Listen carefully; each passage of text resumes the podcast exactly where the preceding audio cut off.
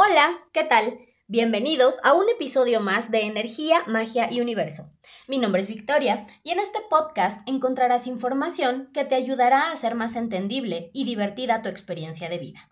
Estoy muy contenta de estar una semana más con ustedes. En el episodio de hoy vamos a hablar de la importancia de los nombres. Es muy común que al momento de elegir el nombre de los hijos, pensemos en algún antepasado que fue muy querido para nosotros o en algún personaje famoso. Y rara vez nos detenemos a pensar en las consecuencias de elegir estos nombres. El nombre que llevamos determina nuestra identidad y de cierta forma nos da también una vibración con la que vamos a tener que lidiar toda la vida. Cuando le damos a alguno de nuestros hijos el nombre de alguna ex o de algún ex, probablemente esa persona siempre tenga problemas con sus relaciones amorosas, porque energéticamente hay un vínculo que los va a unir con el padre o con la madre. Si le damos el nombre de alguna persona de la familia, esa persona va a estar repitiendo experiencias de ese familiar, pero no solo las experiencias, puede que también tenga las mismas enfermedades, los mismos conflictos y sobre todo si fue o es un familiar al que se admira, esa persona no va a poder crecer o destacarse en lo que haga, ya que sentirá que nada de lo que hace es suficiente para ponerse a la altura. Alejandro Jodorowsky dice que un nombre repetido dentro del árbol genealógico es como un contrato al que le sacamos una copia. Y cuando en el árbol ya hay muchas fotocopias, el nombre pierde fuerza y queda devaluado. Y el último del árbol en llevar ese nombre, precisamente así se siente, devaluado. Cuando nacemos después de algún hermano muerto y nos ponen su nombre, siempre vamos a ser el otro, nunca vamos a ser nosotros mismos. Vamos a sentir que no estamos donde debemos, que no pertenecemos a ese lugar y las crisis existenciales se van a apoderar de nuestras decisiones. Estudiar los nombres del árbol genealógico es eh, una forma de acceder al inconsciente. En los nombres encontramos muchos secretos. Es importante ver cómo funciona el nombre que nos dieron. Lo primero es eh, saber quién fue la persona que nos nombró. ¿Fue papá? ¿Fue mamá? ¿Alguna tía? ¿Los abuelos? ¿La hermana? ¿El padrino? ¿Quién fue el que decidió qué nombre íbamos a llevar? Porque el que nombra toma poder sobre lo nombrado. Y no es lo mismo llamarme Micaela por mi abuela paterna si el nombre que se le ocurrió eh, a mi padre fue para repetir ese nudo incestuoso o a lo mejor por mi mamá para ser aceptada dentro de la familia de mi papá, dándole una hija que es clon de su suegra. Hay que cuestionarnos también si de pequeño me gustaba mi nombre o me hubiese gustado llamarme de otra manera, porque los niños tienen una intuición especial y eso les permite rechazar lo que les contamina. Investigar de dónde viene nuestro nombre es importante. Si es de algún familiar, es bueno analizar el destino de ese familiar y los caminos que recorrió en su vida, porque probablemente venimos a repetirlos.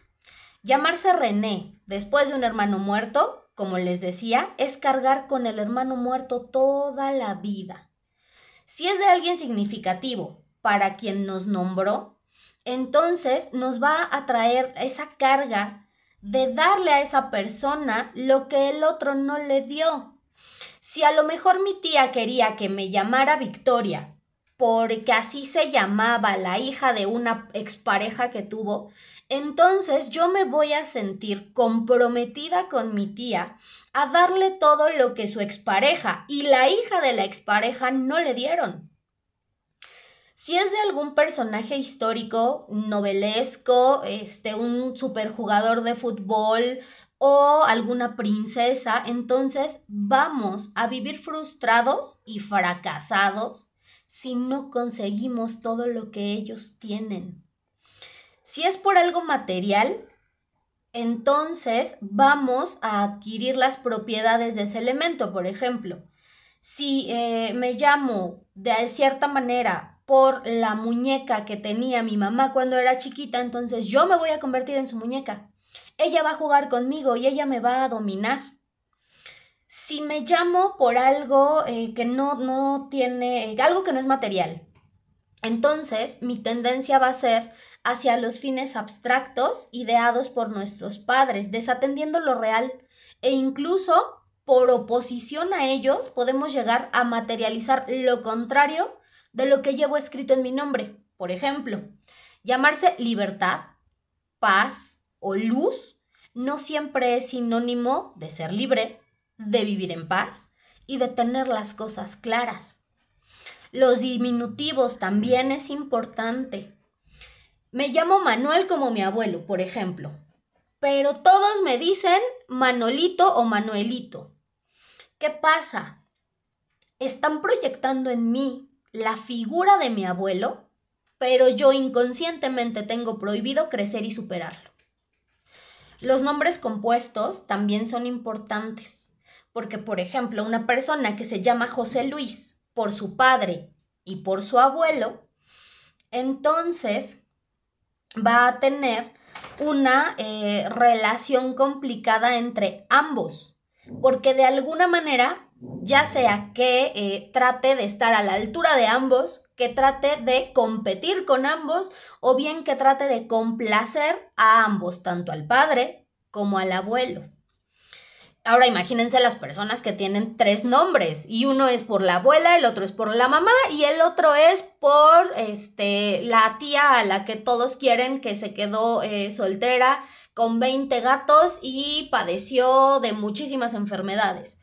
Entonces, no solo voy a tener que eh, repetir lo que vivió la tía, sino que tengo estas eh, lealtades tanto con mi abuela como con mi mamá, ya sea para alcanzar lo que ellas lograron o bien para complacerlas en todo lo que ellas quieren.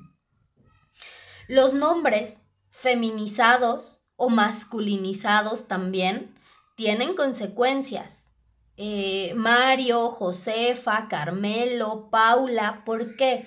Porque corresponden a deseos frustrados de que naciéramos del sexo contrario. Y esto trae muchísima confusión en las personas, porque podemos estar haciendo actividades propias de eh, alguno de los dos eh, sexos, o bien pudiéramos estar teniendo ahí conflicto incluso con la identidad sexual. Entonces es muchísimo, muy importante que reflexionemos siempre, siempre, siempre en los nombres, porque a lo mejor ya le pusimos el nombre a alguien, ¿no? Ya nombramos a nuestros hijos, ya nombramos a nuestra empresa, este, ya nombramos incluso a nuestro perro. No quiere decir que ya estemos marcados de por vida y no podamos hacer un cambio. Claro que se puede hacer un cambio, pero ¿qué es lo que se debe hacer? indagar sobre el origen de nuestro nombre, si viene desde el árbol genealógico, si viene por alguna otra cuestión externa, ver de dónde viene, quién nos nombró, qué vivieron esas personas y elaborar nuestras cartas de duelo. ¿Qué se pone en estas cartas? Es eh, un, un compilado como de un montón de situaciones donde nosotros decimos que nos liberamos y liberamos a la otra persona de esta lealtad inconsciente, de todas las expectativas, de todas las cargas, de todo lo que tenemos que repetir o reparar. Y ya una vez que se elaboran estas cartas, entonces eh, se queman. Y una vez que se queman hay que dejar que las cenizas vuelen para que el proceso se complete de la mejor manera. ¿Cada cuánto se hacen estas cartas? Bueno, estas cartas se pueden hacer las veces que ustedes consideren necesario. Hay meditaciones que se pueden hacer para sanar el linaje materno, el linaje paterno o incluso todo el clan familiar.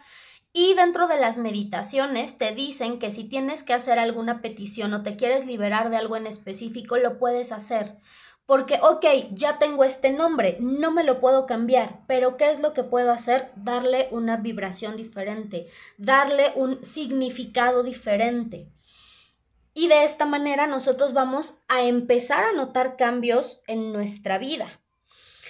Es importante también cuando nos dicen siempre de alguna manera que tenemos dos o tres nombres y siempre nos dicen un, nombre en todos lados y de repente empezamos a trabajar con el otro nombre y nos empiezan a decir por el otro nombre. Hay cambio en los acontecimientos, hay cambio en incluso nuestro estado de ánimo y la forma en la que nosotros nos comportamos. Curiosamente, eh, yo había tenido muchísimos conflictos laborales por esta cuestión de eh, las personitas huevonas, no sé por qué siempre me tocan personillas huevonas, y eh, la injusticia de tener que estar haciendo la chamba de dos o tres personas que estaban rascándose el ombligo, y como ellos no podían, pues entonces me echaban toda la carga de trabajo a mí. Y con esto, pues obviamente conflictos, discusiones con los superiores, discusiones con los compañeros y bueno, era ahí como, como un relajo. Curiosamente, en todos los trabajos o en todas las áreas donde yo había estado, siempre, siempre, siempre me habían dicho Victoria, siempre. En este último cambio de área que tuve, que fue por ahí de abril más o menos, tanto el jefe como los compañeros no me dicen Victoria, me dicen Ana, porque me llamo Ana Victoria. ¿Y cuál fue mi sorpresa? Que eh, el nombre de Ana, al parecer, trae una vibración como de mucha tranquilidad, de mucha justicia. Y yo quedé maravillada y, pendeja cuando vi cómo se estaban dando las cosas. ¿Por qué? Ya no tengo carga excesiva del trabajo, el trabajo se reparte lo más equitativo posible ya no tengo fricciones con compañeros ni con mis superiores. Y el ambiente de verdad es completamente diferente. Y cuando me dicen Ana, cada que me dicen Ana, de verdad es como si al, usar ese nombre, el, ambiente o la vibración fuera como más ligerita, como más suavecita, porque el nombre de Victoria es un nombre muy agresivo. Si bien trae ciertas cuestiones ahí como de éxito o conseguir lo que se desea, también es un nombre muy caótico. Me encanta mi nombre, no es que no me guste, pero el nombre está bien para usarlo en determinadas situaciones. Por ejemplo, eh, si yo quiero iniciar algún negocio o emprender o mostrarme agresiva en ciertas situaciones, sin ser violenta, porque no es lo mismo ser agresivo que ser violento, entonces voy a usar el nombre de Victoria, me voy a presentar como Victoria, pero en las situaciones donde yo necesite que haya tranquilidad, que haya calma, que todo esté relajado, obviamente voy a usar el nombre de Ana. ¿Por qué? Porque ya descubrí cuál es el nombre que me sirve para, para cada ocasión. Todavía no investigo de dónde viene mi nombre, o sea, quién me lo puso, quién lo decidió y, todo esto pero hasta ahorita con lo poco que he, empezado a descubrir, bueno, yo estoy maravillada. Ahora, esto me lleva también a los nombres que usamos en redes sociales, porque muchos de ustedes van a decir, oye, pues yo no tengo hijos, ¿no? Entonces a mí como pues esto no, no, me, no me afectó, no me preocupa ahorita. Pero en redes sociales también es muy importante saber cómo nos vamos a identificar. Porque recuerdo que hace algunos, muchos años, este, cuando empezó todo esto de Facebook, mi nombre en Facebook era Vicky Decadente. Entonces, ahí están los primeros dos errores. ¿Por qué? Estoy utilizando un diminutivo que le está quitando fuerza al nombre de Victoria. Y estoy utilizando un adjetivo que es el de decadente, que bueno, creo que no tengo por qué explicar las consecuencias de traer ese, ese adjetivo como, como vibración. Pero yo no me puse Vicky decadente porque en serio sintiera que estuviera viviendo en la decadencia, sino porque me gustan los auténticos decadentes, entonces me pareció una mezcla coqueta. Pero ¿qué pasa? Durante todo el tiempo que yo fui Vicky decadente, mi vida estuvo llena de decadencia, de caos. Así, tal cual, nada se acomodaba. Tiempo después, me emocioné muchísimo con la serie de Soy tu fan y a la protagonista, que se llamaba Carla, le decían Charlie Peanuts. Entonces cambié Vicky Decadente por Vicky Peanuts. Y esta chica de la serie, de verdad, yo no sé en qué estaba pensando porque tenía un montón de problemas en todos lados. Problemas existenciales, problemas con las parejas, de repente también hay problemas con la familia, con los amigos. Entonces, al ponerme Vicky Pinos, yo seguía con todo este caos en mi vida. Cuando empiezo a ver eh, estas, estas cuestiones del nombre y en pláticas que tuve con mi mamá, me recuerdo, me dice, ¿te acuerdas cuando eras Vicky Decadente y cómo te iba? Y entonces ahora que eres Vicky Peanuts, pues las cosas como que no han cambiado mucho. ¿Por qué no intentas poner un nombre diferente para que cambie la vibración? Y fue cuando puse Victoria Lesama. Y así se quedó. Y curiosamente también las cosas comenzaron a mejorar. ¿Por qué? Porque ya no había drama, ya no había ahí cuestiones que estuvieran atrayendo todo este caos a mi vida. Y de verdad se empezaron a acomodar muchas cosas, aunque ustedes digan, ay, es que es una red social, pero eso también de repente llega a influir en nuestro entorno social y en cómo nos perciben los demás solo con ver el nombre. Tengo una hermana que es cinco años más chica que yo. Y mi hermana durante mucho tiempo en su face tuvo de nombre una rata vieja.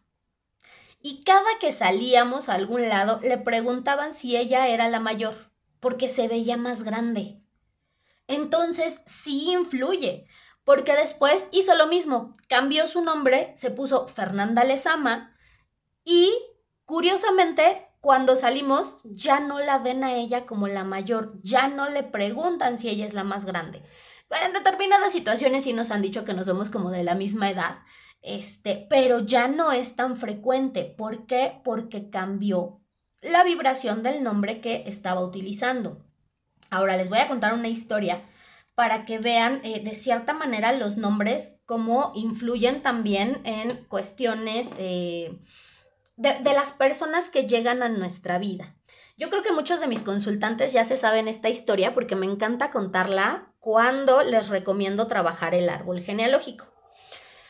Tenía una consultante que tenía broncas con su ahora expareja porque el, señor pues es eh, mentiroso, mujeriego, golpeador, policía, y entonces eh, tenía ahí como muchas bronquillas. Cuando ella trabaja con el árbol, porque le salió ahí un, bloqueo en, no, no tanto bloqueo, sino cosas que tenía que resolver en su linaje femenino. Trabaja el árbol y meses después me dice, acabo de descubrir que eh, mi bisabuelo se llamaba José, era mujeriego, mentiroso y golpeador. Mi abuelo se llamaba José, mujeriego, mentiroso y golpeador. La mamá de esta chica, antes de casarse, salió con un hombre llamado José, que era mujeriego y mentiroso. Y curiosamente, la expareja de esta chica se llama José. ¿Qué pasa? esta chica se encuentra con este hombre llamado José, que trae las mismas características del bisabuelo, del abuelo y del exnovio de la mamá, porque estaba repitiendo estas eh, vivencias de las mujeres de su árbol. Entonces también que de repente uno diga, ay, es que he tenido puras novias que se llaman Mariana, no es casualidad por algo se presentan y es cuestión de hurgar tantito en eh, nuestro pasado y en el pasado de la familia para entender por qué se presentan tantas Marianas en la vida de alguien. Ahora, si a lo mejor ya hurgué en todo el pasado de mi familia y ya revisé como todo lo de mi árbol y pues no hay ninguna Mariana, no brinca el nombre de Mariana, entonces me puedo meter a internet a buscar el significado del nombre. Ya una vez que encontré el significado del nombre, entonces puedo ver si está tratando de el universo, de darme algún mensaje, de darme alguna señal, si algo tengo que aprender, si a lo mejor Mariana es un nombre compuesto y en mi familia no hay Marianas, pero si hay Marías, o si hay este Maribel, o si hay Marisa, o si hay este Marisela, o cualquier tipo de nombre que encaje a lo mejor con Mariana y ahí van a encontrar el hilo negro de las cosas. Pero bueno, hasta aquí llegamos con el tema de los nombres. A mí me gustaría eh, hacer eh, un, pequeño paréntesis antes del tip mágico de la semana. En el grupo de Facebook, porque muchos saben que está la página y el grupo. Eh, yo, yo, publicaba mucho en la página, pero de repente el grupo se me hizo como más fácil porque había cosas de otros grupos o de otras páginas que yo quería compartir y en la página no podía hacerlo, entonces en el grupo pues lo comparto de volada. He visto muchísimas publicaciones de personas que están dentro del grupo que de repente están promocionando cursos de tarot, cursos de cuarzos, este, alguna meditación en vivo, algún tipo de situación. Estas publicaciones normalmente las borro. ¿Por qué? Todos los que están en el grupo tienen la libertad de publicar lo que quieran que tenga que ver con los temas que tratamos en el grupo, obviamente. Información, memes, imágenes reflexivas, este, si tienen rituales los pueden compartir, todo lo que quieran lo pueden compartir. Este tipo de cosas de cursos y, meditaciones, ¿por qué no? Porque yo todo lo, lo que recomiendo casi siempre, o a quienes les recomiendo, es porque o ya lo hice o ya tomé curso con esa persona. Y si yo elimino estas publicaciones es porque ni he tomado cursos con esas personas, ni sé cómo estén sus, sus este, meditaciones, yo no sé si son fraudes, yo no sé cómo trabajen. Y lo que pasa casi siempre es que cuando algo sale mal, van y le echan bronca al administrador del grupo. Entonces, estoy ahorita muy tranquila y libre de conflictos como para meterme en conflictos innecesarios siempre, siempre, siempre eh, les he dicho, cuando quieran saber de algo o estudiar algo o a lo mejor lo que quieran, investiguen y busquen con una persona que les dé confianza. Pero yo no puedo dejar en el grupo este tipo de situaciones porque sería como, como decirles, ah, sí, tómalo o ve o hazlo o... y yo no sé qué consecuencias o qué resultados tengan. Les comenté incluso que mi maestro de tarot se llama Ricardo López, lo encuentran en Facebook y él da muchísimos cursos. Eh, yo tomé con él tarot, velas, inciensos, este, rituales, cuarzos, entre otros, ¿no? Entonces, él es una persona que sabe muchísimo, así lo encuentran en el Facebook, Ricardo López. A él sí lo puedo recomendar si alguien quiere aprender. Si dicen, ah, Victoria, es que yo no quiero este, que me digas tú, no, yo quiero aprender con alguien más perfecto, búsquenlo a él. Busquen a eh, Bernadette Tristán. Con esta señora también tomé curso de tarot. Con esta señora también tuve la oportunidad de ver eh, cómo trabaja ciertos aspectos de la energía, de rituales Wicca. Ella trabaja mucho con lo Wicca y es buenísima esta señora. Eh, hay, hay, otro señor que, ay, ahorita no me acuerdo cómo se llama, pero prometo decirles para el siguiente episodio que también es buenísimo dando cursos de tarot. Katia Susagua es buenísima con el Teta Healing o Teta Healing, no sé cómo se pronuncia, pero ella es buenísima con eso. Y también tiene de repente sus este, círculos de mujeres y ceremonias de cacao y todas estas cosas. Así está, como Katia Susagua o como Casa Mahat. Así la encuentran. ¿Por qué? Eh, les recomiendo estos porque yo sé cómo trabajan, yo sé que no son fraudes, yo sé cómo trabajan la energía y que son muy éticos. Yo no me puedo permitir, eh, si, si estoy siempre diciendo que aguas con los charlatanes y que siempre con ética y que siempre busquen, dejar ahí como, como la opción abierta estos cursos o esta información que pues la verdad yo no sé ni de dónde viene. Entonces, nada más para aclarar, lo que quieran publicar en el grupo, adelante, lo pueden publicar pero que no sean este tipo de situaciones porque lo voy a borrar. Ahora sí, vamos con el tip mágico de la semana. Mezcla nuez moscada en polvo con canela molida. Sopla un poco de esta mezcla en la entrada de tu hogar los días lunes por la mañana para atraer la abundancia a tu vida. Espero que la información les haya gustado y que juntos cambiemos la energía del mundo en amor. Si tienen dudas o comentarios pueden escribirme a la página de Facebook Energía, Magia y Universo. Nos vemos en el siguiente episodio.